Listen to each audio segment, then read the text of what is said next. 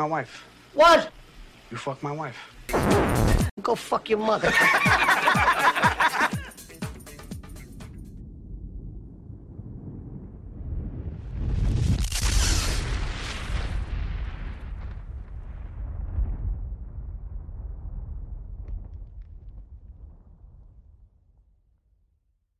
Salut à tous, c'est Séraphin du Carnet de Cinéphile et bienvenue sur mon premier podcast, où nous allons nous attaquer à la filmographie d'un réalisateur, où nous allons explorer sa carrière. Et rien de mieux pour le premier épisode que de s'attaquer à un géant du cinéma moderne, 50 ans de carrière, 21 films, icône du cinéma qui tâche. Si on vous demande de citer des réalisateurs canadiens, il arrivera juste après James Cameron. J'ai nommé David Cronenberg. Réalisateur canadien né le 15 mars 1943, David Cronenberg est le premier réalisateur sur lequel nous allons nous pencher. Et pour ça, rien de mieux que de parcourir sa filmographie. Nous passerons par Stéréo, son premier long métrage, La Mouche, son grand classique, pour finir sur Maps to the Stores, dernier film en date, et bien d'autres. Mais d'abord, c'est qui David Cronenberg? Eh bien David Cronenberg, c'est d'abord un artiste issu de la scène underground.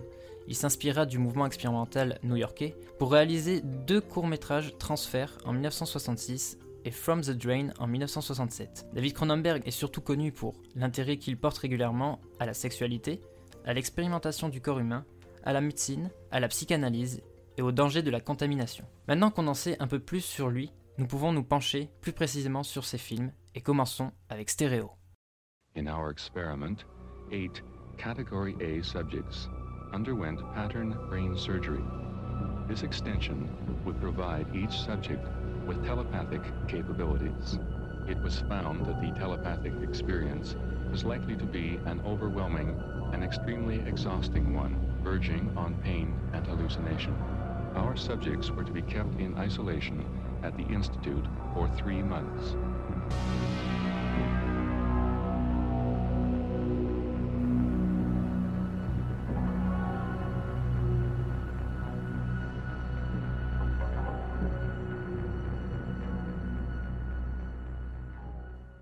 Stéréo se passe dans un futur proche, à l'Institut scientifique Canadian Academy for Erotic Inquiry, où des expériences sexuelles sont faites sur de jeunes cobayes pour un certain Luther Strangefellow. Stéréo est intéressant car déjà, c'est le premier film du réalisateur et qu'il incarne plusieurs thèmes propres au cinéma de Cronenberg, comme l'exploration de nouveaux états de conscience par l'expérimentation sexuelle qu'on retrouve dans Vidéodrome, Crash ou encore Le Festin Nu. Même la télépathie est présente ici et plus tard dans Scanner. David Cronenberg a des choses à dire, il a une envie d'exploiter des sujets qui lui tiennent à cœur et dans Stéréo, sa créativité est encore à l'état embryonnaire. Mais avec le recul d'aujourd'hui, on se rend bien compte que Stéréo est un brouillon intéressant de ce qui nous attend pour la suite avec ce réalisateur.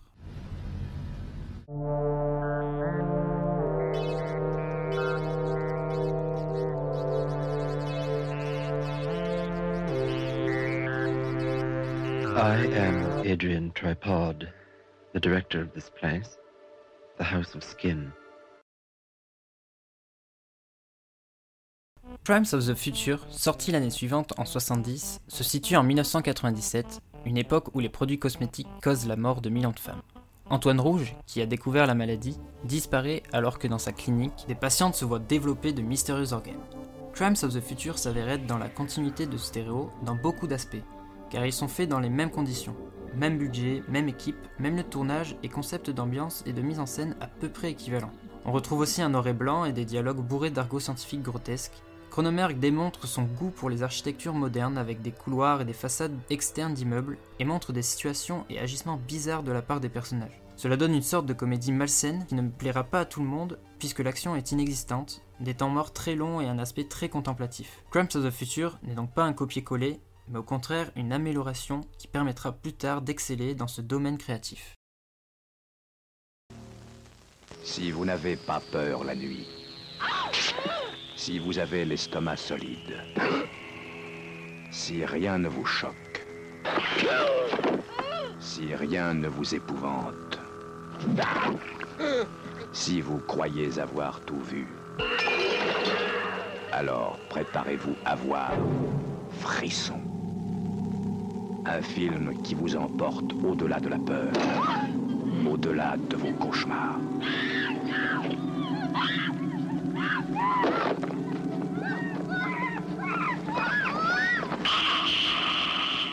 Frisson. Sorti en 1975 et en compétition l'année suivante au Festival d'Avoriaz, Frisson se passe à Montréal où le Dr Hobbs tente des expériences en implantant des parasites chez les patients. Parasites très contagieux qui se propagent et transforment les personnes atteintes en maniaques sexuels. Après ces deux films d'études, Cronenberg décide de rentrer dans la cour des grands en développant un script pour un véritable long métrage nommé Invasion of Blood Parasites. Il le propose à Cinepix, connu aujourd'hui sous le nom de Lionsgate, qui est un studio à l'époque spécialisé dans les films érotiques, ce qui se sent beaucoup dans le film. La réalisation sera proposée à Roger Corman, connu pour Le Masque de la Mort Rouge et autres séries B, puis à Barbara Steele, actrice du film, et enfin à Jonathan Demme, futur réalisateur du Silence des Agneaux. Mais ce sera finalement Cronenberg lui-même qui adaptera son script. Voulant faire du cinéma son métier, Frisson est sa première expérience avec l'industrie du cinéma contre qui il va devoir se battre. Frisson marque le début d'une lutte contre la censure et les restrictions budgétaires. Frisson va nous permettre d'approfondir un peu plus les thématiques de Cronenberg. Beaucoup diront que Cinepix aurait imposé les séquences sexuelles du film. Cronenberg répondra C'est entièrement faux. Frisson est tel que je le voulais. Le film est centré sur une maladie qui ôte toute inhibition. Virus, contamination, complot politique, attirance envers les technologies, ces thèmes si passionnants doivent être vus comme des transmetteurs d'idées sociologiques. Si les années 70 sont synonymes de libération, Frisson ne reste pas pour autant un film de transgression morale. Cronenberg utilise le virus pour justifier ce qui choquait le public d'il y a 30 ans. Couple homosexuel, objet sadomasochiste, liaison entre jeunes et vieux. Ce procédé lui permettait d'éviter les critiques morales liées à la révolution des sexes des années 70. Film de genre, mais aussi film anticonservateur, Cronenberg trouve sa voie dans la continuité du mouvement underground et expérimental, ce qui le mènera vers un long voyage cinématographique. One minute, they're perfectly normal. The rabid.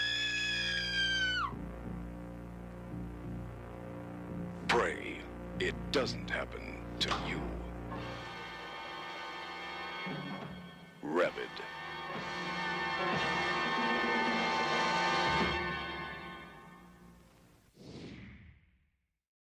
Rage sorti en 1977, tourné au cours de l'année 1976, il s'agit du deuxième film professionnel de Cronenberg. Avec ses 560 000 dollars de budget, il décide alors de faire un film plus spectaculaire et en complémentarité de Frisson. Alors que le virus du film précédent mutait des habitants d'un immeuble, dans Rage, le virus s'étend à l'échelle nationale. Le virus n'est plus isolé dans un seul décor, mais propagé de la même façon que la zombification. Cronenberg refuse l'utilisation de poncifs surnaturels pour opposer aux hommes le contraire du fantastique, la science. Après un accident de moto, Ross subit une greffe de peau dans une clinique isolée où l'on pratique principalement la chirurgie esthétique. Après son opération, Ross se retrouve avec un orifice sous son aisselle. Orifice d'où peut surgir une excroissance phallique qui pompe le sang des personnes que Rose serre dans ses bras. Elle finira par ne pouvoir se nourrir uniquement que de sang. Elle se sentira d'abord en danger, puis acceptera son sort. Elle va donc errer en quête de sang tout en transmettant son virus aux victimes. Cette contamination conduit à une folie générale dans la ville de Montréal, ce qui permet à Cronenberg d'exploiter une horreur contemporaine. Cette frayeur est renforcée grâce au travail de Joe Blasco. Spécialisé dans les effets gore, c'est lui qui avait contribué à la création des parasites de frisson et qui conseille Cronenberg sur de meilleurs cadrages afin que les trucages soient saisissants. Le gore, ici, traduit parfaitement le côté anarchiste de Cronenberg et le plaisir qu'il prend à montrer cette anarchie. Rage s'inscrit dans la lignée filmographique qui plonge dans un esprit de révolte et de sarcasme.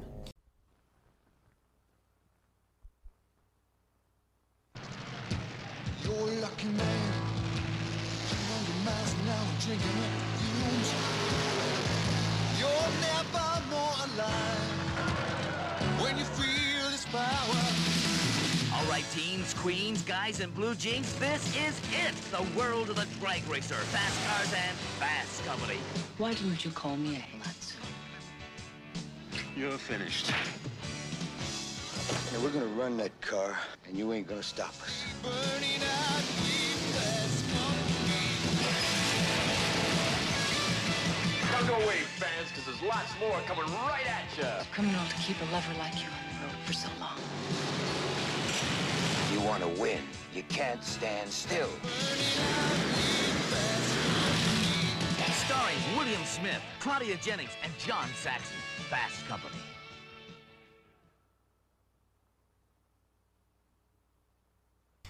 Fast Company, sorti en 1979, défini comme un film anecdotique de Cronenberg car situé entre Rage et Chromosome 3, deux films majeurs. De plus, Fast Company est un film de commande dont le réalisateur n'a pas écrit le scénario. C'est l'histoire d'une bande de sportifs automobiles résistant aux pressions d'un patron corrompu. Le film décrit le quotidien et les rivalités de ce groupe fermé. Même si c'est une commande alimentaire, ce n'est pas pour autant que le thème du film n'a aucun lien avec Cronenberg, car certes, il n'est plus question de virus ou de gore, mais de mécanique. Une véritable passion pour le réalisateur canadien.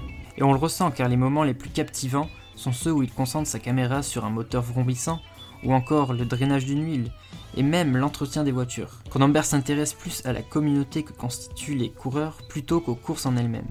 Cronenberg trouve dans le langage des pilotes un lieu d'observation privilégié. Le film est souvent défini comme une anomalie dans la carrière de Cronenberg, mais Fast Company est le point de départ pour ce qui est de la création de sa famille de techniciens. Mark Irwin à la photographie qu'il recontactera plus tard, Ronald Sander, monteur de tous ses autres films, et Carol Spire, designeuse de production. Et pour se prendre une vraie claque cinéphilique autour des engins automobiles et du sexe, il faudra attendre 1996. En attendant, David Cronenberg ne se refusera pas quelques chefs-d'œuvre. This guy Raglan is strictly an emotional opportunist. Go all the way through it to the end. You've all been thrown out of summer free and all therapy suspended. For your wife. She's still there. Raglan's onto something very, very big. Something to do with the kids. What kids?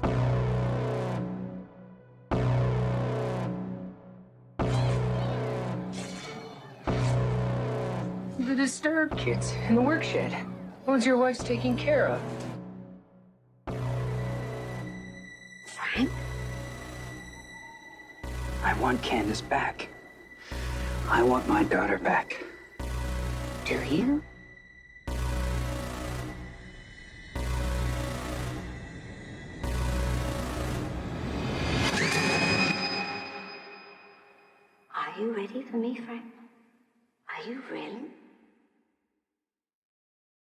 Sorti en 1979, Chromosome 3, ou The Broad en VO, raconte l'histoire d'un père en pleine procédure de divorce qui un jour va aller chercher sa fille chez sa mère qui réside dans un centre de thérapie sectaire.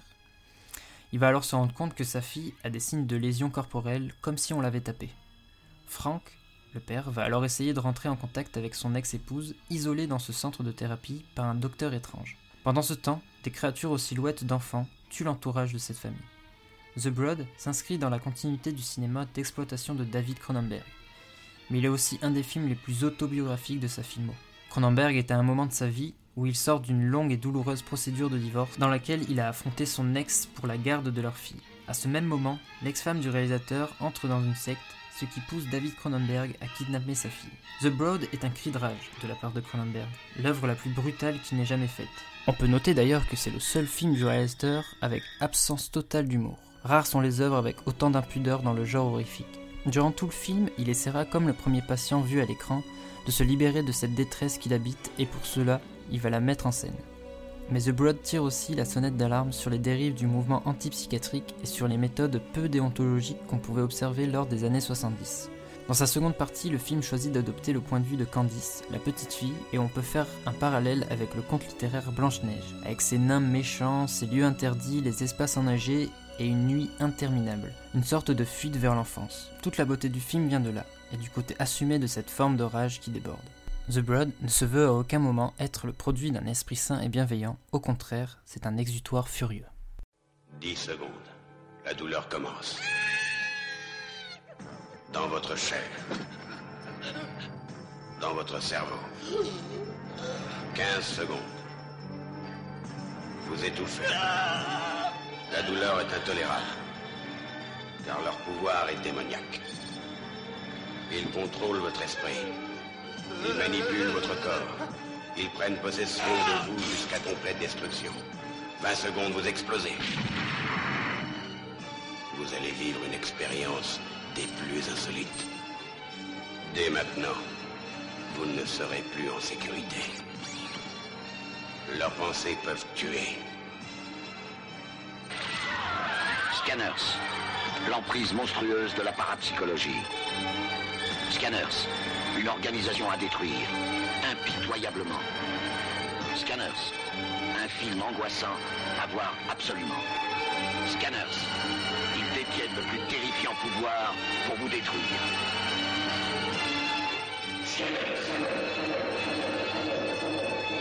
Scanners. Bientôt sur cet écran.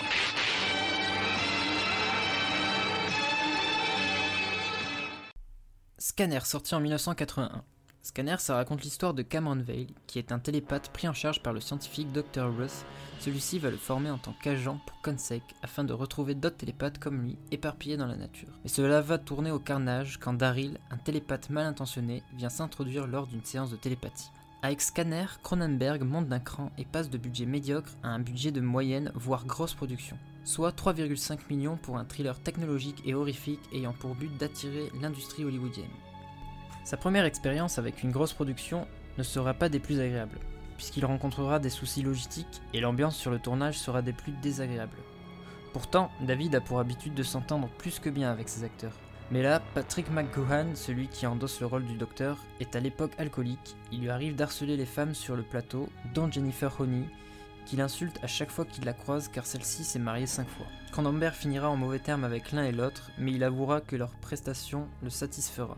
Car oui, par rapport à l'acteur principal, Stephen Lack, qui lui semble vide d'esprit, les deux acteurs secondaires, eux, remplissent formidablement le cadre. L'acteur et la prestation à retenir de Scanner, c'est évidemment Michael Ironside, éternel second couteau, qui joue le rôle du grand antagoniste qui est un élément à suspense du film.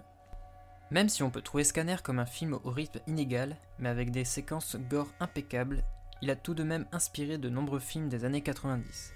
Car Scanner, c'est une lutte périlleuse non plus contre l'État représentant une menace, mais contre une firme. Les grands antagonistes de l'époque sont les établissements privés. Tous ces décors bureaucratiques bourrés de longs couloirs et d'ordinateurs sont liés à une dérive mentale générée par les corporations. Les télépathes rentrent dans des réseaux informatiques via une cabine téléphonique, scène souvent mise en parallèle avec le réveil de Neo dans Matrix. Cronenberg pour Scanner s'inspire d'un scandale qui a marqué le Canada dans les années 40. Des médicaments ont été administrés à des femmes enceintes sans test au préalable, ce qui a provoqué des malformations cérébrales chez les nouveau-nés. Cronenberg imagine un produit se nommant éphémérol qui produit des fœtus télépathes. Mais ceux ayant mal ingéré le produit finissent avec des migraines, des pertes de concentration et donc une mise à l'écart de la société. C'est le cas du personnage principal. Malade est devenu SDF jusqu'au jour où le docteur le capture pour faire de lui un télépathe compétent avec d'autres, prêt à affronter Daryl Rennock, le scanner malfaisant. Cela peut rappeler certaines grandes lignes de comics comme les X-Men. Cronenberg ne cessera dans les années 80 de donner des relectures dégénérées de ce genre de franchise. C'est dans son final que Scanner est intéressant, pour ce qu'il représente dans la globalité jusqu'ici des œuvres du cinéaste. Daryl révèle qu'il est le frère du personnage principal, et là, Scanner devient une tragédie domestique, tragédie domestique qui construit sa filmographie. Dans une grande brutalité, le combat final s'inscrit dans une première partie de carrière transgressive où après le patricide de Frisson, l'infanticide de Rage et Chromosome 3, le fratricide apparaît.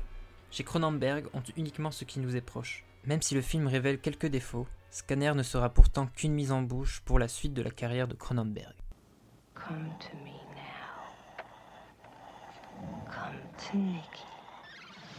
And Max Wren can do nothing to stop it. What makes you think I need help? None of our test subjects has returned to normality. Television can change your mind. Videodrome will change your body. Long live the new flesh. It will shatter your reality. Videodrome. Videodrome, starring Deborah Harry and James Woods. A shocking new vision from the creator of Scanners. Coming soon to a theater near you from Universal Pictures.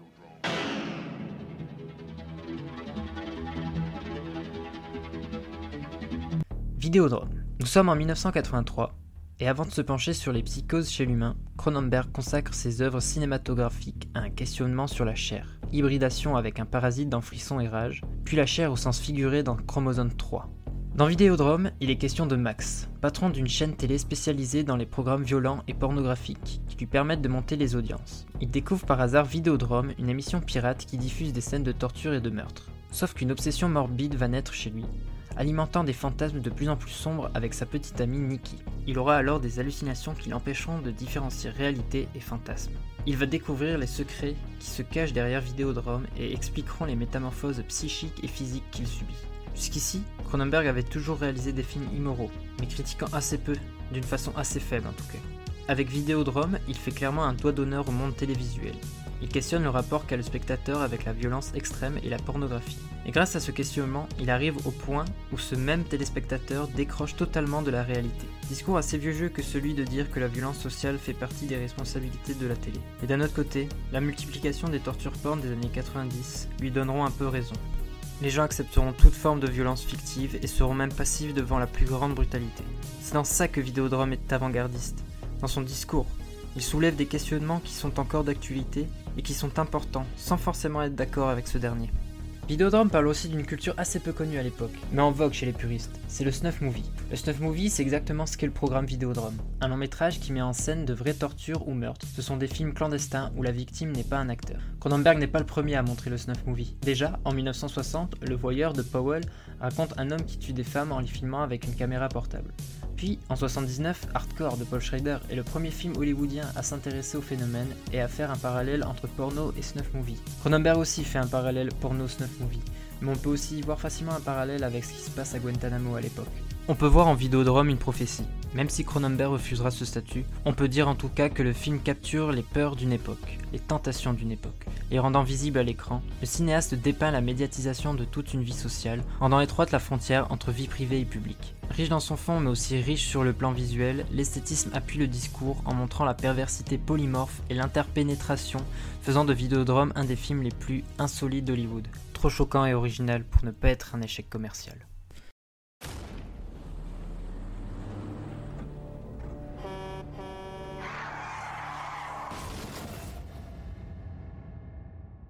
You've been in a coma, Johnny. For how long? Five years.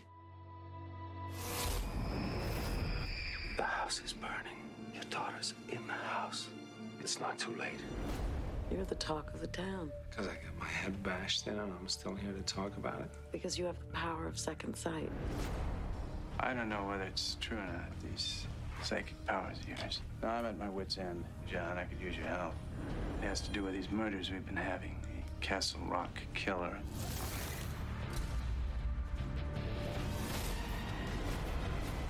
I saw his face. Stop by here on my way to the U.S. Senate. Greg Stilson. He's dangerous. If you could go back in time before Hitler came to power, knowing what you know now, would you kill him? I would kill him. Dead Zone, sorti en 1983, est l'adaptation du roman éponyme de Stephen King. Dead Zone raconte l'histoire de Johnny Smith, qui après un accident de voiture se voit obtenir le don de connaître l'avenir des personnes dont il touche la main. Il se voit alors face à des dilemmes lorsqu'il serre la main d'un futur tueur, d'une future victime ou du futur président de son pays. Alors qu'il vient de connaître un succès avec Scanner et au contraire un échec avec Videodrome, Cronenberg se tourne pour la première fois vers les États-Unis et produit un film entièrement américain avec la Paramount. C'est aussi la première fois qu'il n'est pas à l'origine du scénario, puisqu'il adapte l'œuvre littéraire de King. Dead Zone, ou ce qui lui servira de carte de visite hollywoodienne, semble être d'un classicisme décomplexé, mais aussi un mélange des genres assez original. D'abord celui du fantastique avec toute cette histoire de voyance et celui du thriller paranoïaque, thème récurrent au cours des années 70. Ponctué par des scènes d'une grande violence, parfois à la frontière du gore, le film ne tombe pourtant jamais dans la terreur qui est pourtant quelque chose qu'adore Cronenberg. Après un coma de 5 ans qui lui aura valu de perdre son job et sa copine, mais de gagner un don qu'il ne désire pas et qui pompe toute son énergie, Johnny Smith est logiquement triste et dépassé. Pourtant, son nom et prénom devraient laisser supposer qu'il est le plus commun des Américains. Perdu dans un monde qui s'est passé de lui pendant 5 ans et dans une Amérique qu'il ne comprend plus, il devient alors un héros solitaire dont le réalisateur s'amuse à filmer cette solitude. On note dans le film quelques grosses différences au cinéma habituel du réalisateur. Ici, le don de Johnny apparaît naturellement sans modification produite par la technologie, et la vision donnée de la famille est beaucoup plus positive et synonyme d'avenir que dans les précédentes œuvres de Cronenberg. C'est d'ailleurs ce dont il arrive le moins à faire, filmer le bonheur. Et on le voit dans l'introduction du film dans sa façon qu'il a à filmer le couple. La clairvoyance de Johnny a un prix, puisque plus il voit dans l'avenir des gens, et moins il vit. Il devient un être uniquement présent physiquement. C'est en partie dans ceci que tient le tragique de Dead Zone. Le savoir absolu sur l'avenir de son pays est obtenu à un prix que personne ne voudrait payer. Smith est synonyme de grand protecteur, mais aussi de maudit. Maudit puisqu'il connaît les répercussions qu'aura l'élection de Wilson, mais il est impossible pour lui de se faire entendre. Arrêtons-nous d'ailleurs sur Martin Sheen. Il prend un malin plaisir à endosser un charlatan conservateur et avide de violence. Et ici, son personnage menace le genre humain avec la vision apocalyptique qu'a Johnny où le président Wilson balance une bombe nucléaire. Mais Johnny sait qu'il peut changer l'avenir puisqu'il l'a déjà fait. Alors cette fois-ci, il joue le Lee Harvey Oswald légitime, même si au final, il sera plus question de scandale que d'assassinat. Malheureusement pour Cronenberg, Dead Zone sera un échec commercial et n'aura pas ce rôle conciliateur. Il restera dans une singularité radicale comme il l'a toujours fait et le fera encore plus tard. Non, vous commettez une erreur. En réalité, vous avez envie de me parler.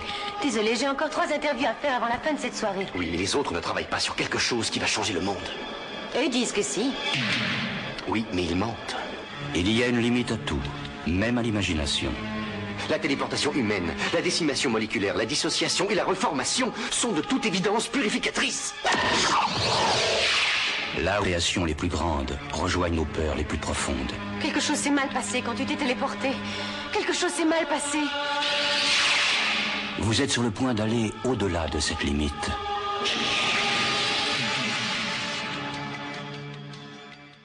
La Mouche, sorti en 1986, est le film le plus populaire de la filmographie de Cronenberg. Le film raconte les recherches du scientifique Seth Bundle sur la téléportation. Suivi de près par Veronica, une journaliste qui deviendra sa petite amie, il arrive un jour à se téléporter, mais une mouche se trouve sur son épaule lors du transfert, ce qui amène une fusion de leur code génétique. Le scientifique se voit alors doté d'une force surhumaine et va peu à peu quitter sa forme humaine pour devenir un vrai monstre. Cronenberg doit la réussite de ce film grâce au fait qu'il soit resté dans l'imaginaire collectif, comme une œuvre emblématique dans le cinéma de genre. C'était d'ailleurs son but premier, réaliser un film à grande réussite pour sortir de ses problèmes financiers dus à ses précédents échecs. On pourrait y voir un comportement assez égoïste de la part du réalisateur, mais n'oublions pas que La Mouche reste une œuvre personnelle, car il y a tous les aspects du travail de Cronenberg dans ce film.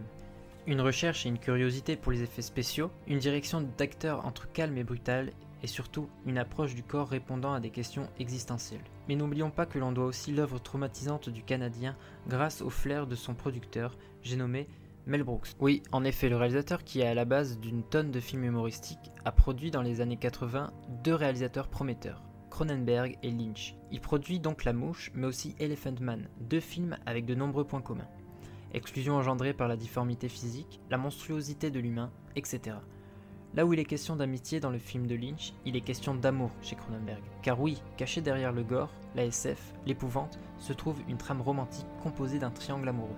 Il est là le génie de Cronenberg. Il rend son drame romantique appréciable grâce au gore et à l'épouvante qui prennent le dessus. Car si on enlève ces deux-là, on se retrouve avec une intrigue assez pauvre. On peut voir dans le premier acte et à travers Seth Bundle joué par Jeff Goldblum une mise en abîme du procédé créatif du réalisateur. Comme ce dernier, le scientifique tente de retranscrire virtuellement le vivant, à redonner vie à la chair humaine sous le regard d'une caméra tendue par sa compagne. Le deuxième acte est celui de la fusion avec la mouche où petit à petit Seth change physiquement dans son comportement, où il devient brutal, très viril et menaçant envers le sentiment amoureux.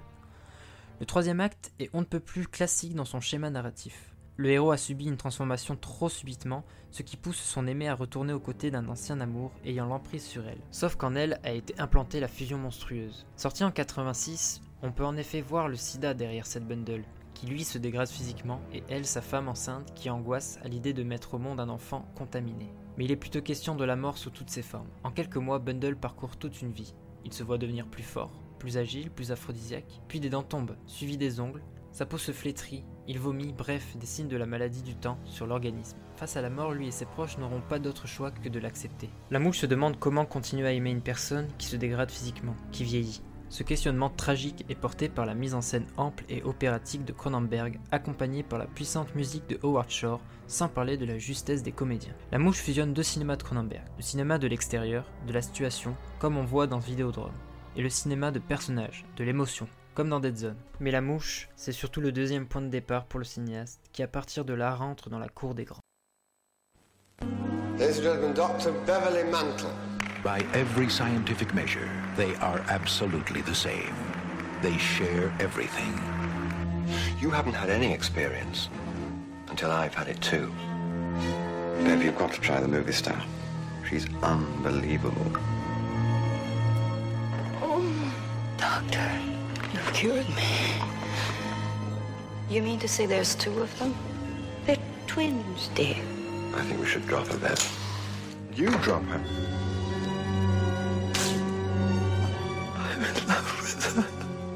Dead Ringers. Separation can be a, a terrifying thing.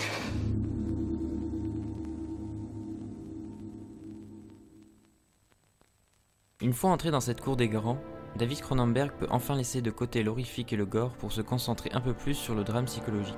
C'est avec faux semblant qu'il prouve son changement de cap. Cela ne l'empêchera pas de continuer à mettre en image ses obsessions telles que l'expérimentation sur des corps monstrueux ou bien les déviances psychiques. Basé sur le roman Twins de Barry Wood et Jack Gisland, publié en 1977, le film prend cependant beaucoup de liberté avec la réalité historique. Il est question de Beverly et Elliot Mantle, joués par Jeremy Irons, jumeaux monozygotes menant une carrière brillante de gynécologue dans une clinique spécialisée dans le traitement des problèmes d'infertilité. Non seulement ils ont une apparence identique, mais ils ont aussi le même métier, le même appartement et parfois les mêmes femmes. Claire Niveau entre dans leur vie professionnelle puis personnelle, provoquant le chaos chez le duo. Durant tout le film, les jumeaux usent de leur gémellité comme un puissant atout. Bénéfique une fois pour l'un, bénéfique ensuite pour l'autre. Elliot séduit les patientes pour passer le relais à son frère Beverly, qui lui est plus timide et introverti. Beverly par contre est meilleur praticien que son frère. Elliot avouera dans une scène qu'il ne serait rien sans les travaux de son frère. Ils ont une parfaite complicité et une parfaite complémentarité qui n'est possible uniquement en circuit fermé. Cette clair niveau viendra perturber l'alchimie qu'il y a entre les deux monozygotes en y introduisant de l'amour et l'addiction aux médicaments. La double manipulation des jumeaux se retournera impitoyablement contre eux. Elliot séduit Claire en croyant ensuite en faire bénéficier Beverly. Ils peuvent exploiter la dépendance de Claire aux médicaments, mais au final, cela les détruira lentement, tandis qu'elle se débarrassera de son addiction. Si Faux Semblant est une réussite dans son genre, c'est surtout grâce au malaise et au glauque distillé petit à petit et avec beaucoup de subtilité par Cronenberg. Déjà à travers l'esthétisme froid et déréalisé du film, des décors épurés, des éléments proches de la science-fiction comme les tenues rouges futuristes des chirurgiens ou encore les outils de gynécologie imaginés par Beverly. Le malaise se fait ressentir à travers la gynécologie et tout ce qui l'entoure. Les deux frères ne traitent en effet que de patientes infertiles, c'est le cas de Claire. Elles trahissent leur perversion puisqu'ils sont attirés à la fois sexuellement par elle, mais ont aussi une fascination pour son défaut anatomique rare découvert chez elle, lié à son utérus. Ils ne voient en elle qu'une mutante dont l'appareil reproducteur ne peut être analysé qu'avec des outils étranges. S'il y a un sujet bien présent dans le film et pourtant évité intelligemment par Cronenberg, c'est l'inceste. Elliot et Beverly forment un vrai couple. Elliot se voit attribuer le rôle d'homme avec des traits caractériels souvent attribués au masculin, dominant, arrogant et froid. Beverly, lui, est la femme avec des traits caractériels souvent attribués au féminin, fragile, émotif et sensible, ce qui permet d'aborder un autre thème sous-jacent, celui de la domination masculine. Car souvent chez Cronenberg, le monde médical laisse place à un monde du sexe contrôlé dans une ambiance nocive. On sort lessivé de faux semblants, oppressé physiquement jusqu'à l'étouffement. Tout y contribue, la quasi-absence des lieux extérieurs, le traitement des couleurs, l'atmosphère vénéneuse et mortifère. Cronenberg choisit le sordide pour aborder son film centré sur la gémélie. Comme on a pu le voir, Faux Semblant déborde d'une multiplicité de thèmes et d'interrogations qui place le film à un certain sommet dans la carrière du réalisateur canadien. Un sommet sur lequel il restera un long moment.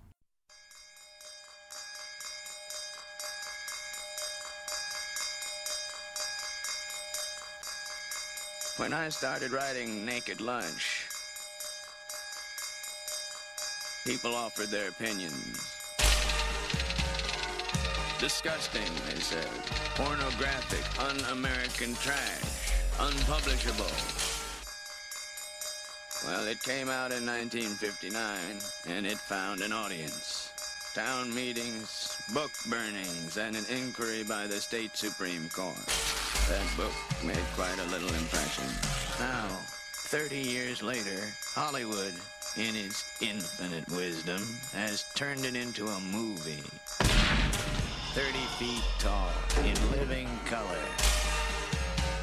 Cover your eyes, America. Run for your lives. You're a marked man, Bill. You're just gonna have to leave town. Tourist class, I'm afraid.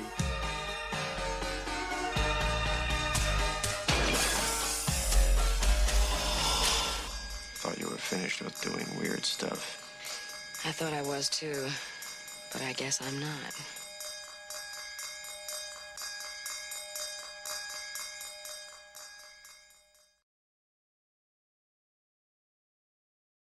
Le Festin Nu sorti en 1991. Comme on l'a vu avec Dead Zone, ce n'est pas la première fois que Cronenberg s'attaque à une œuvre littéraire. Sauf qu'ici, il s'agit d'un pilier dans la littérature appelé Beat Generation, écrit par un pilier de cette dernière, j'ai nommé William Burroughs. Vous le connaissez sûrement pour ses œuvres comme Junkie, où il tient un journal de bord de toxicomane, ou bien Queer, livre qui donnera son nom à la communauté qu'on connaît aujourd'hui, puisqu'il est question du quotidien d'un jeune homosexuel, marginal, vagabondant de New York au Mexique. L'écrivain était une vraie icône de la littérature américaine, personnage controversé pour le nombre d'anecdotes macabres qui l'entourent, il est ouvertement gay et toxicomane, deux choses très rares pour un artiste exerçant dans les années 50, 60, 70. Il est donc le fondateur de la Beat Generation avec son ami Jack Kerouac, où ils expérimentent et abordent des sujets souvent liés à la liberté sexuelle ou à la condition humaine. Ils inventent le cut-up, qui est une technique consistant à découper un texte original pour le réarranger et en faire un texte nouveau.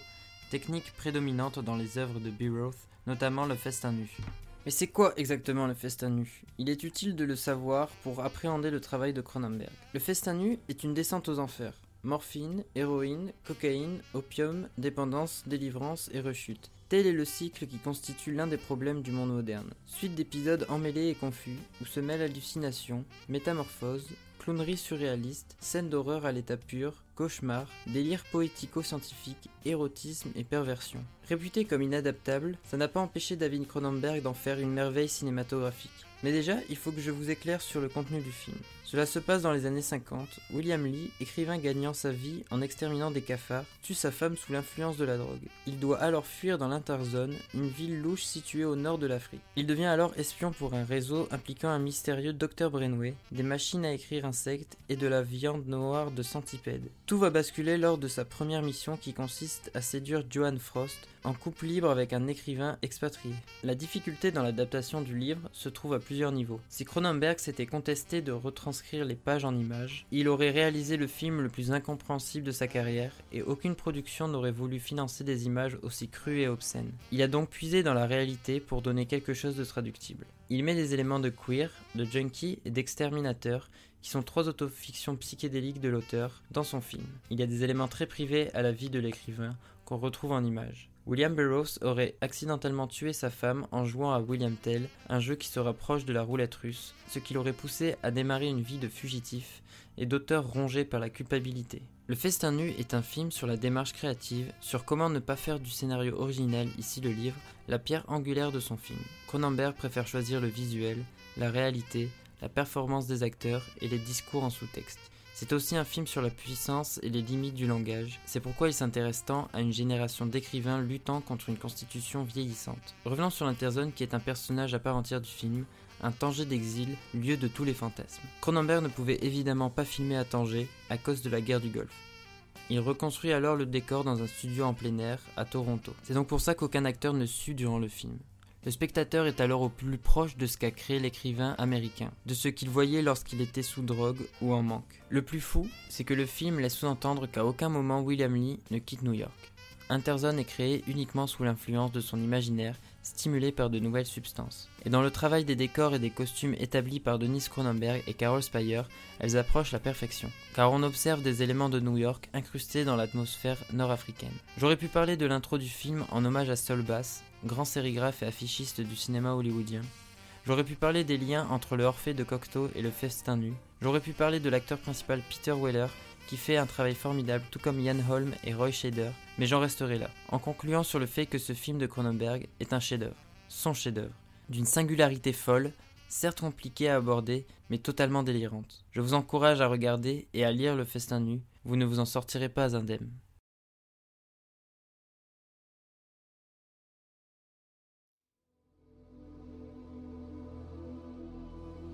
After a century of foreign influence, Asia was about to reclaim herself.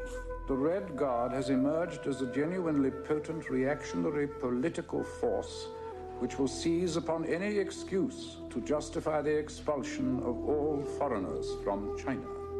Onto this immense stage came a diplomat with a romantic vision. I, Rene Gallimard, have known and been loved by the perfect woman and a performer who brought his fantasy to life. Theirs was a world that can never be revisited. From director David Cronenberg comes an epic story of love and its power to deceive.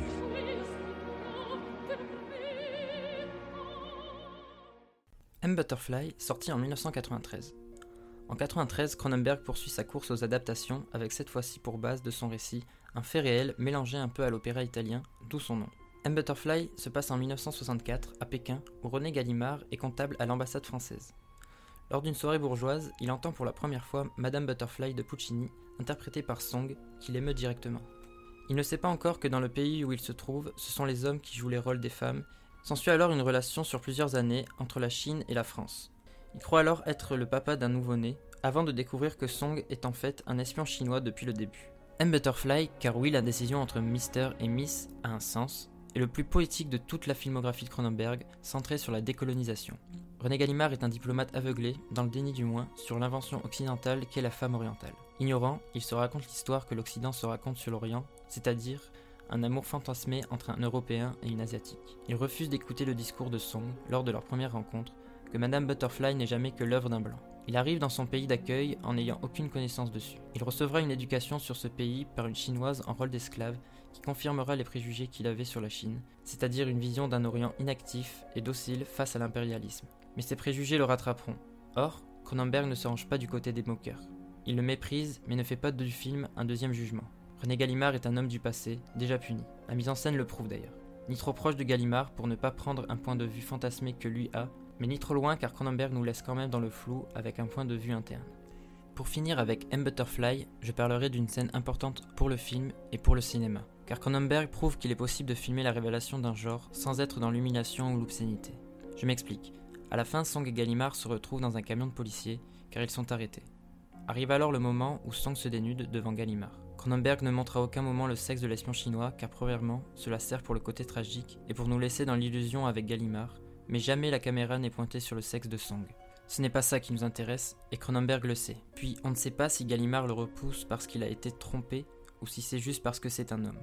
Je pense à d'autres scènes de révélation dans le cinéma qui sont beaucoup plus brutales et beaucoup plus dans l'humiliation, comme par exemple la scène de révélation dans S Ventura ou dans The Crying Game. Voilà, Cronenberg s'écarte des créatures poisseuses pour s'approcher des humains et de leur comportement s'approchant d'une certaine monstruosité.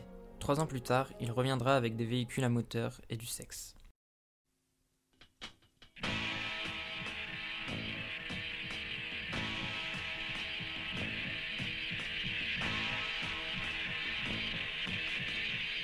Accident de la route Oui. On dirait qu'il y a trois fois plus de voitures qu'avant l'accident. Je dois te voir. Faut qu'on parle du projet.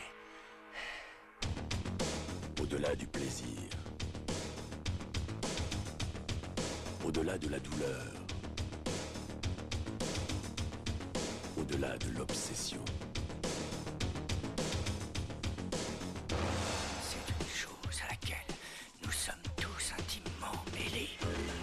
La fascination et la fureur.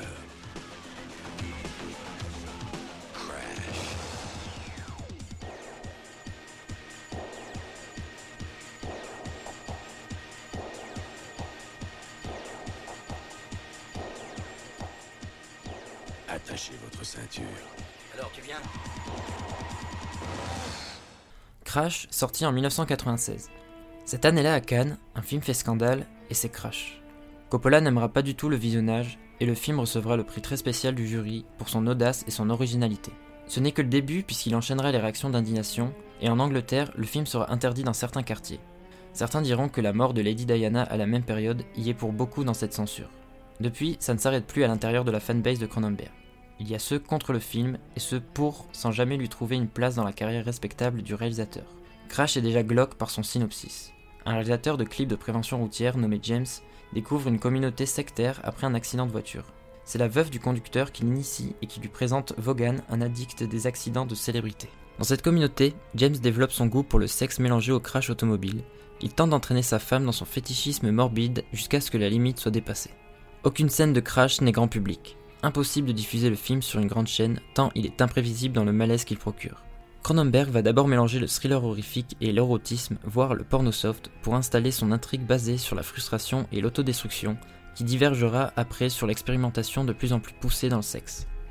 Dans ce film, le réalisateur canadien cherche à toucher du bout des doigts une vérité sensorielle au milieu d'une intrigue glaciale et tendue. Des personnages désaxés peuplent cette intrigue ayant tous leur argot mécanique et recherchant du sexe qui laisse des traces. Le personnage Vaughan, joué par Elias Cotis, lui va plus loin et veut faire de l'accident mortel un spectacle. Créer de la transcendance dans la chair abîmée à travers des icônes comme James Dean, Jane Mansfield et même Albert Camus. Crash est le film le plus triste de Cronenberg. Triste au sens où on sent le cinéaste désenchanté, mais c'est aussi son film le plus radical, où clairement il lâche les chevaux en termes d'image et de personnages complexes. Grand passionné de mécanique automobile, Cronenberg fait de la voiture lieu où tout événement est important. Il utilise la voiture comme symbole du capitalisme, des liens sociaux et surtout de l'intimité.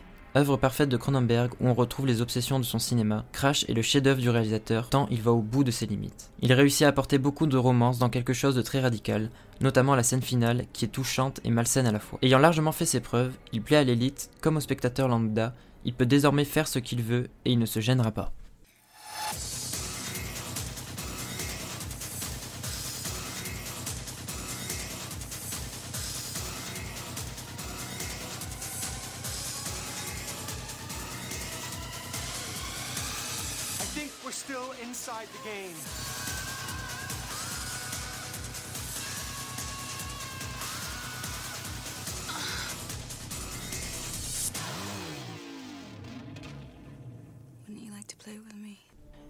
Existence sorti en 1999. Comme on l'a vu, Cronenberg accorde beaucoup d'importance aux nouvelles technologies et à la réflexion sur la réalité. Et bien Existence, c'est le film qui aborde le plus ces sujets-là. Pour résumer, Existence se passe dans un futur proche dans lequel une génie du jeu vidéo invente une console qui se connecte au système nerveux. Lors d'une séance de présentation, un fou extrémiste tente de la tuer, mais un stagiaire va lui sauver la vie. Et à partir de là, les deux sont en cavale et ils tentent de s'échapper grâce à la réalité virtuelle du jeu. On peut voir en Existence un complément de Vidéodrome bien que 15 ans les séparent. La réalisation de Cronenberg étonne car il choisit de créer un monde virtuel sans avoir recours aux images de synthèse. Il préfère miser sur un travail artisanal et à une syntaxe classique, chant contre chant, travail sur l'éclairage, etc. Cela lui permet aussi de créer un malaise, notamment dans les gros plans de mains touchant des objets qui plongent les spectateurs dans un doute, le même doute sur la réalité qu'ont les personnages. Même si certains s'arrêtent sur l'aspect série B ludique, Existence est un objet de SF passionnant qui aborde de façon très habile une réflexion sur la notion de réalité. D'abord, il est question de religion.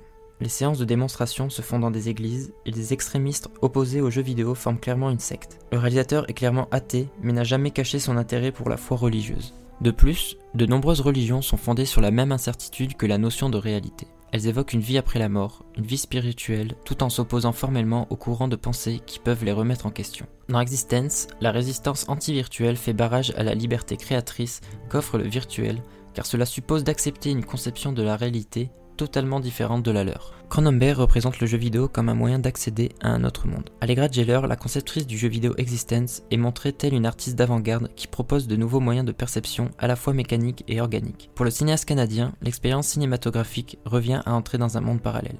Entre vision existentialiste et cartésienne, Existence est une œuvre sur laquelle de nombreux philosophes se sont penchés, où ils parlent d'allégorie de la peur et de l'angoisse, mais nous ne sommes pas ici pour citer du Lacan ou du Heidegger, alors passons au 16e film du réalisateur.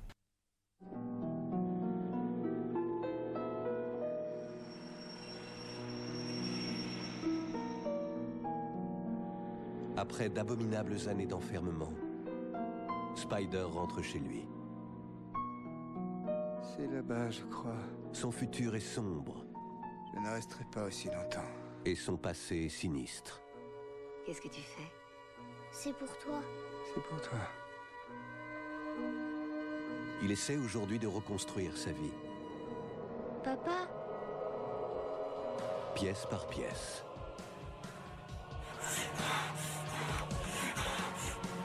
Mais plus il suit le fil de son passé, plus il s'englue dans une immense toile d'araignée.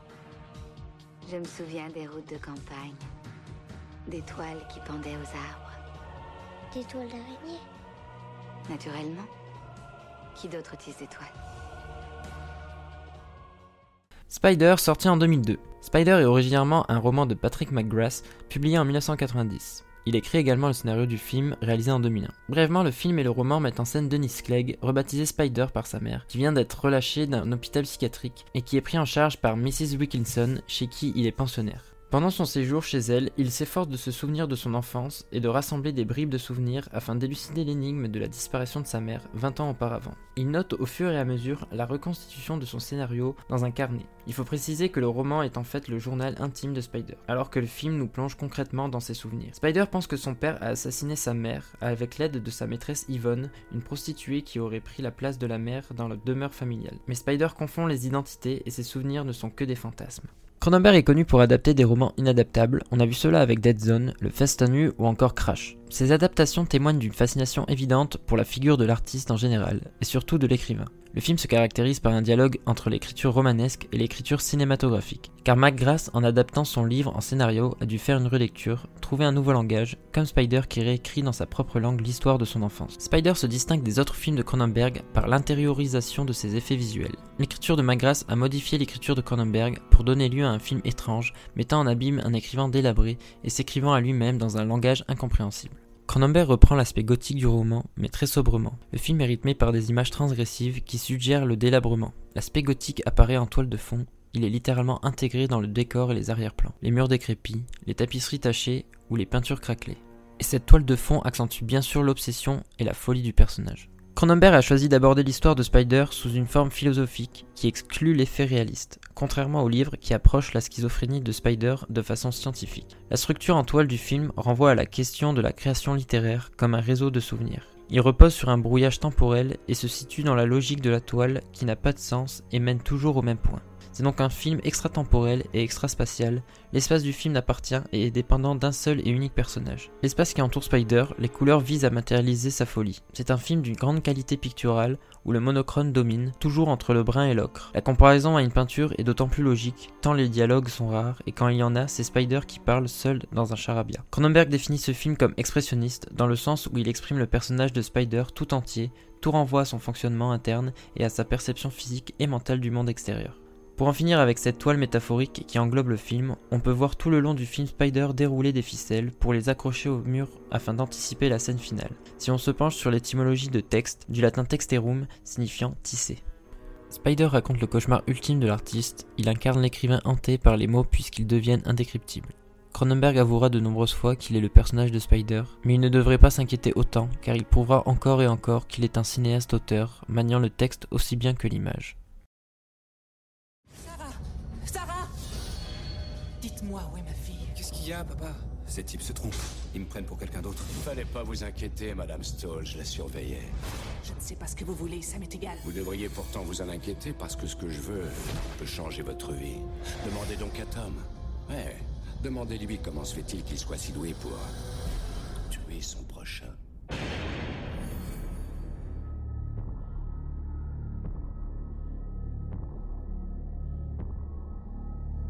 Dis-moi la vérité. Qui es-tu?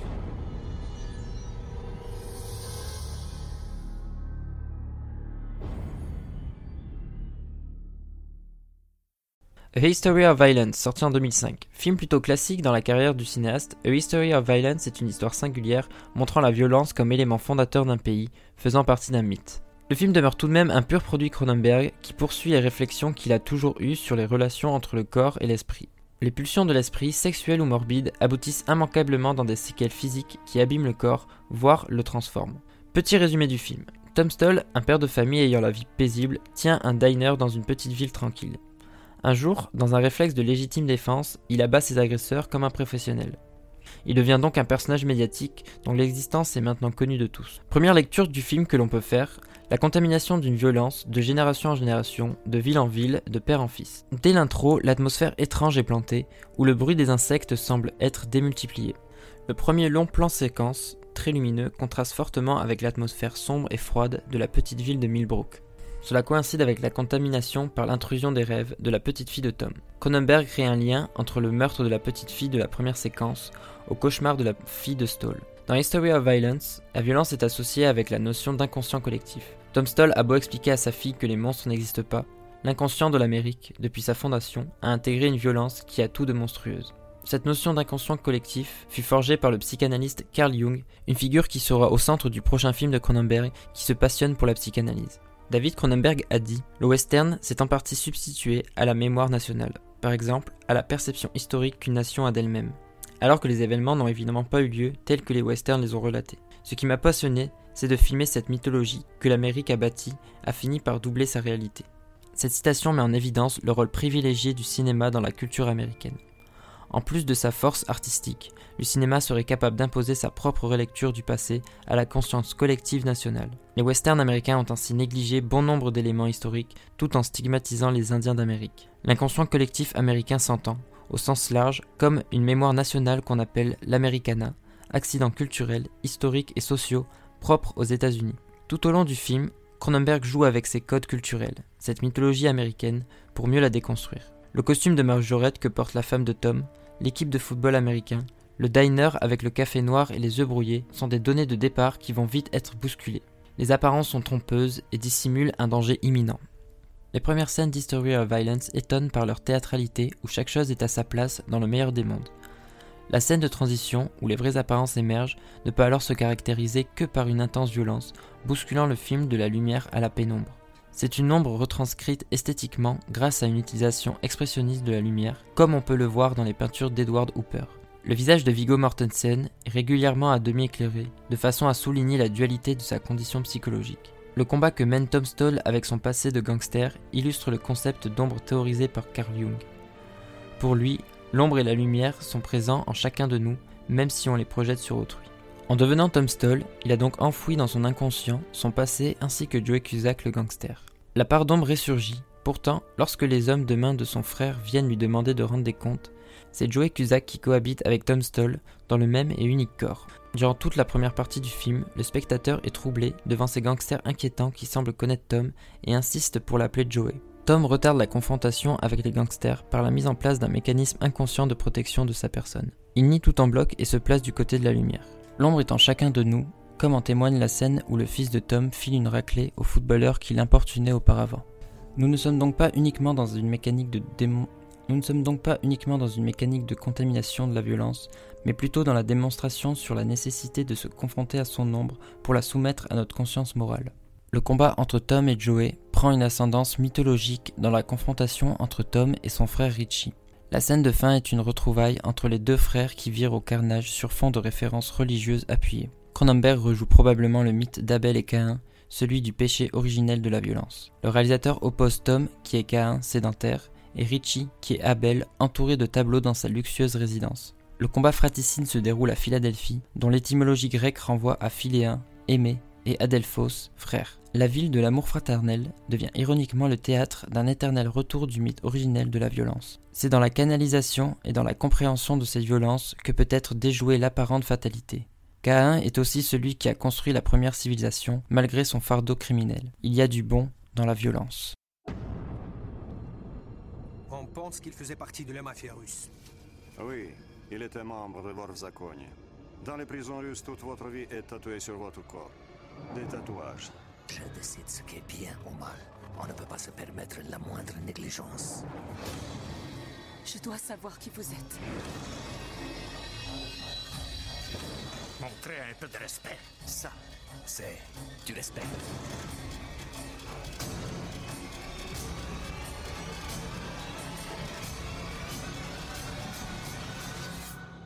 Les promesses de l'ombre, sorti en 2007.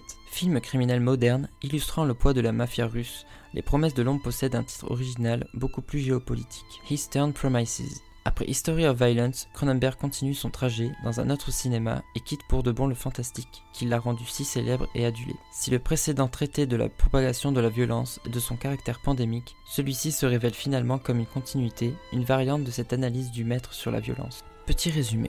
Anna est sage-femme et le soir de Noël, elle fait naître une petite fille à la minute même où la mère décède en couche dans des circonstances dramatiques irrésolues. Elle tente de retrouver la famille de la défunte grâce à un journal intime écrit en russe. Elle rencontre Semyon et son fils Kirill, de dangereux mafieux prêts à tout pour récupérer le journal. Pour Nikolai, homme de main et chauffeur de cette puissante famille, c'est le début d'une remise en question. Ici, ce sont les réseaux mafieux qui sont épidémiques qui se gangrène sur une ville de Londres filmée dans des teintes très très froides. L'enjeu de l'histoire, c'est l'identité mystérieuse du corps sensuellement sec et nerveux du personnage de Viggo Mortensen, Nikolai. Ces mains tatouées qui ornent l'affiche peuvent rappeler la lutte morale du héros maléfique dans La Nuit du Chasseur. Le montage du film ne cesse de multiplier les ellipses temporelles pour rendre les actions illisibles. Dans une tonalité extrêmement sombre et urbaine, Les promesses de l'ombre a été tournée dans la capitale britannique, à peine reconnaissable derrière les eaux noires de la Tamise. La photographie du film ne permet pas de tracer une frontière éthique entre l'ombre et la lumière. Quand Anna sollicite Nikolai pour traduire le journal intime, elle s'expose malgré elle à la mafia russe locale et au patriarche Semyon. Cette figure mafieuse n'a rien de la figure improbable qu'était celle de William Hurt dans A History of Violence.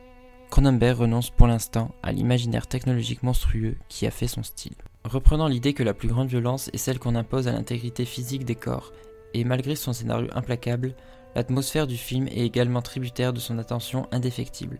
Viol et assassinat à main nue apparaissent parfaitement naturels, sans autre technique ni instrument criminel que le corps humain lui-même.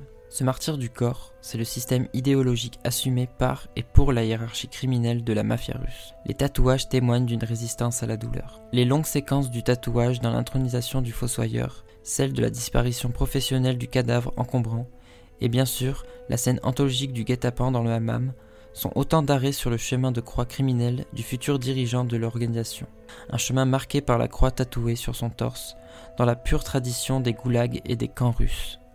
Les promesses de l'ombre est un film sans héros, sans histoire d'amour, sans espoir. Sans héros, car le credo de Nikolai est de dominer entièrement les pulsions sadiques et les souffrances masochistes du corps. L'irruption de la violence dans la réalité du film est étrangement liée au jeu minimaliste de Viggo Mortensen. Alors que le fils biologique de Krill est incapable de violer ou de sacrifier un nouveau-né, la diégèse dévoile la force monstrueuse de la violence de Nikolai. Cette violence n'est pas liée à la folie, ni à l'intérêt, mais procède de la maîtrise physique et mentale qui veut contrôler et canaliser la violence d'un réseau. David Cronenberg a réalisé avec une plastique irréprochable, sans nul doute un chef-d'œuvre du genre criminel, une histoire de notre temps et son film le plus sombre sur la nature humaine.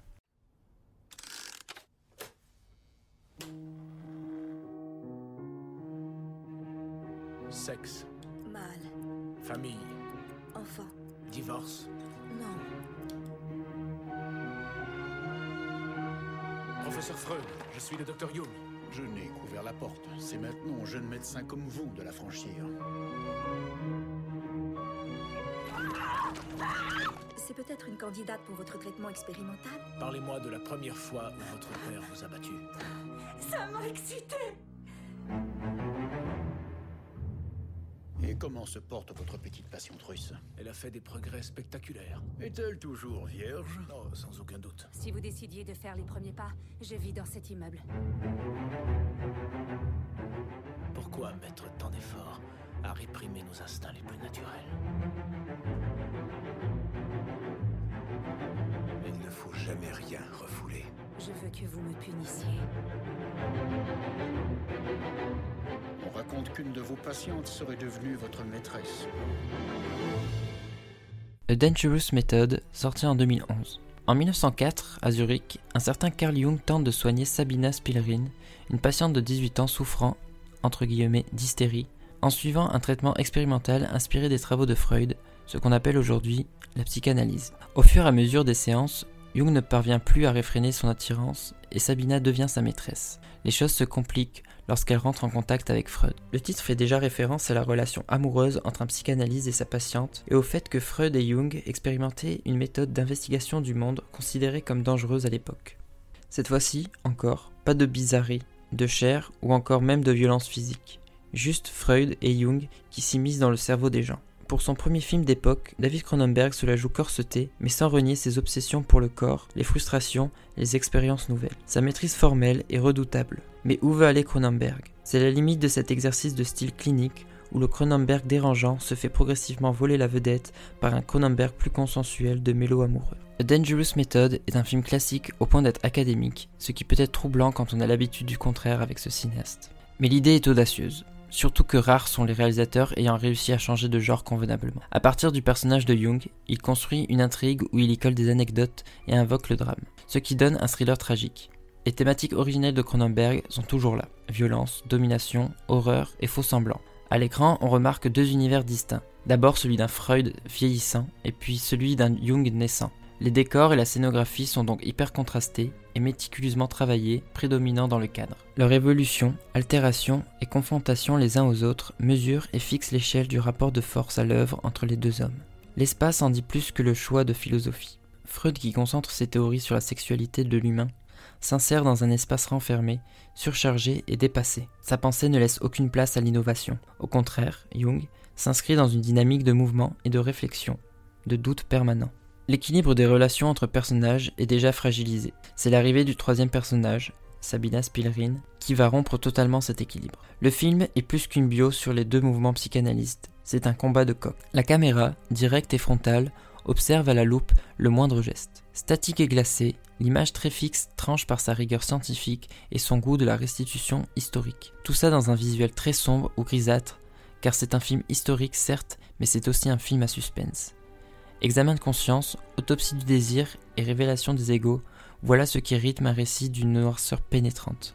De l'analyse psychanalytique, le cinéaste tire une chronique apocalyptique sur le bien et le mal, la raison et la passion, l'amour et la sexualité, parfois envoûtante mais trop souvent réductrice. Reste l'impeccable performance de Viggo Mortensen qui, fidèle à sa méthode, habite littéralement le personnage de Freud. Malicieux, taciturne et calculateur, l'égérie du cinéaste canadien campe un père de la psychanalyse plutôt imposteur que fondateur. Une interprétation très soignée, faite de nuances et de raffinement, l'acteur allant jusqu'à fumer la même cigarette que Freud. Stoïcisme, observation et distance de point de vue, l'esthétique de Dangerous Method étonne et insupporte certains. Cela reste, que l'on veuille ou non, un magnifique objet du désir. C'est ton jour de chance. Fais-moi découvrir autre chose.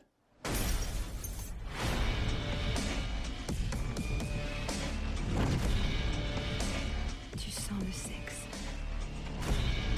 Le désir de détruire est un désir créatif. Vous allez plonger d'un mètre dans la mort. C'est à vous seul que vous le devez.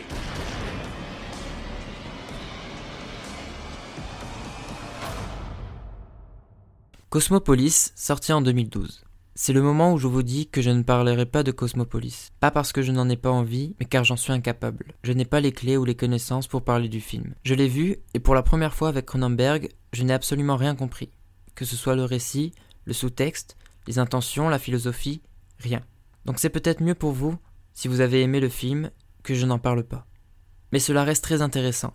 Même un réalisateur dont on admire l'entièreté de la carrière peut parfois nous échapper le temps d'un film, sans pour autant lui en vouloir.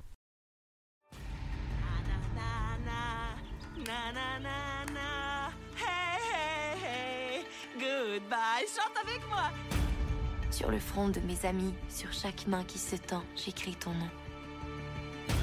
C'est à propos de ta sœur. Il est possible qu'elle ait refait surface. Je crois que t'es un peu dérangé. Pauvre con.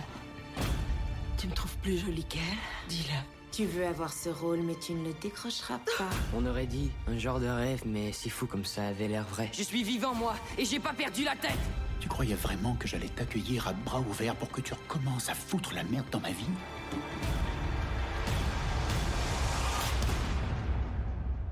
Sur les marches de la mort, j'écris ton nom. Liberté. Maps to the Stars, sorti en 2014. À Hollywood, la ville des rêves, on y trouve Benji, âgé de 13 ans et star du petit écran. Son père, Sanford Weiss, auteur à succès et coach des célébrités, sa cliente Havana Sagrande, qui l'aide à se réaliser en tant que femme et actrice. La capitale du cinéma promet aussi le bonheur sur pellicule à ceux qui tentent de rejoindre les étoiles, comme Agatha, une jeune fille à peine débarquée, devenue l'assistante d'Havana, et le séduisant chauffeur de limousine avec lequel elle se lie, Jérôme Fontana, qui aspire à la célébrité. La ville des rêves fait revivre les fantasmes et promet surtout le déchaînement des pulsions et du sang. David Cronenberg, qui démolit la cité des anges, est une idée alléchante qui résulte d'une œuvre transgressive et jouissive. À chaque fois que Cronenberg parle des États-Unis, ce n'est pas pour en dire beaucoup de bien. Et ici, la subtilité n'est pas au rendez-vous dans la mise en scène. Il nous montre bien comme il faut son cynisme. On peut dire que le Cronenberg de Crash est de retour, avec sa violence, ses dialogues maîtrisés et son symbolisme explicite. D'entrée avec le personnage d'Agatha, on nous explique que malgré son aspect jovial et ensoleillé, Los Angeles n'est qu'un monstre tentaculaire carburant à l'hypocrisie, la perversité et les faux semblants. Et pourtant, c'est aussi ce personnage qui vient mettre de l'huile sur le feu. Elle vient anéantir tout sur son passage, et à juste raison. Feu il y aura, d'abord intérieurement prêt à imploser, mais qui va exploser au visage de tous les personnages. Scénario de Bruce Wagner qui reprend les règles d'une œuvre chorale, centrée sur une multitude de personnages se confrontant les uns aux autres et révélant peu à peu leur véritable visage. Fidèle à son image de créateur fasciné par la monstruosité et addict à la captation d'oxymores, Cronenberg ne se fixe aucune limite dans la peinture d'une famille dysfonctionnelle, n'hésitant jamais à coller sur les visages des acteurs un sourire diabolique ou même de s'autoriser des excès de grossièreté inattendus. Malgré l'aspect sale gosse, il ne se contente pas de faire une énième satire sur l'univers hollywoodien. S'il met les curseurs à fond en termes de vice et d'angoisse contemporaine, c'est pour ajouter un sous-texte perturbant. Cronenberg bâtit un lieu paradoxal où tout le monde semble cloîtré dans une bulle indifférent au moindre bruit de la réalité. C'est un Hollywood malade et pourtant éloigné de tout délire fantasmatique que filme Cronenberg. Une cité maudite, close, refermée sur ses névroses et ses obsessions. Un système mis en boucle, laissant les figures qui le composent se consumer de l'intérieur jusqu'à en extraire des monstres. Cronenberg réussit tout de même à éviter la déprime permanente et le pessimisme sans limite, et pas seulement avec humour, mais avec poésie, à travers le texte de Paul Éluard intitulé Liberté qu'il contrecarre à l'hystérie maladive de son propos. Le poème d'Éluard, écrit à la base comme une ode à la liberté face à l'occupation de la France par l'Allemagne nazie, invoque ici un idéal de vie, quasi métaphysique, situé bien au-delà des rêves qui poursuivent les entités hollywoodiennes. Liberté. Sur mes cahiers d'écolier, sur mon pupitre et les arbres, sur le sable, sur la neige, j'écris ton nom. Sur toutes les pages lues, sur toutes les pages blanches, pierre, sang, papier ou cendre, j'écris ton nom. Sur les images dorées, sur les armes des guerriers, sur la couronne des rois, j'écris ton nom. Sur la jungle et le désert, sur les nids, sur les genêts, sur l'écho de mon enfance, j'écris ton nom. Sur les merveilles des nuits, sur le pain blanc des journées, sur les saisons fiancées, j'écris ton nom. Sur tous mes chiffons d'azur, sur l'étang soleil moisi, sur le lac lune vivante, j'écris ton nom. Sur les champs, sur l'horizon, sur les ailes des oiseaux et sur le moulin des ombres, j'écris ton nom. Sur chaque bouffée d'aurore, sur la mer, sur les bateaux, sur la montagne démente, j'écris ton nom, sur la mousse des nuages, sur les sueurs de l'orage, sur la pluie épaisse et fade, j'écris ton nom, sur les formes scintillantes, sur les cloches des couleurs, sur la vérité physique, j'écris ton nom, sur les sentiers éveillés, sur les routes déployées, sur les places qui débordent, j'écris ton nom, sur la lampe qui s'allume, sur la lampe qui s'éteint, sur mes maisons réunies, j'écris ton nom sur le fruit coupé en deux du miroir et de ma chambre. Sur mon lit, coquille vide, j'écris ton nom. Sur mon chien gourmand et tendre, sur ses oreilles dressées, sur sa patte maladroite, j'écris ton nom. Sur le tremplin de ma porte, sur les objets familiers, sur le flot du feu béni, j'écris ton nom sur toute chair accordée, sur le front de mes amis, sur chaque main qui se tend, j'écris ton nom, sur la vitre des surprises, sur les lèvres attentives, bien au-dessus du silence, j'écris ton nom, sur mes refuges détruits, sur mes phares écroulés, sur les murs de mon ennui, j'ai écrit ton nom sur l'absence sans désir, sur la solitude nue, sur les marches de la mort, j'écris ton nom. Sur la santé revenue, sur le risque disparu, sur l'espoir sans souvenir, j'ai écrit ton nom. Et par le pouvoir d'un mot, je recommence ma vie. Je suis né pour te connaître, pour te nommer liberté.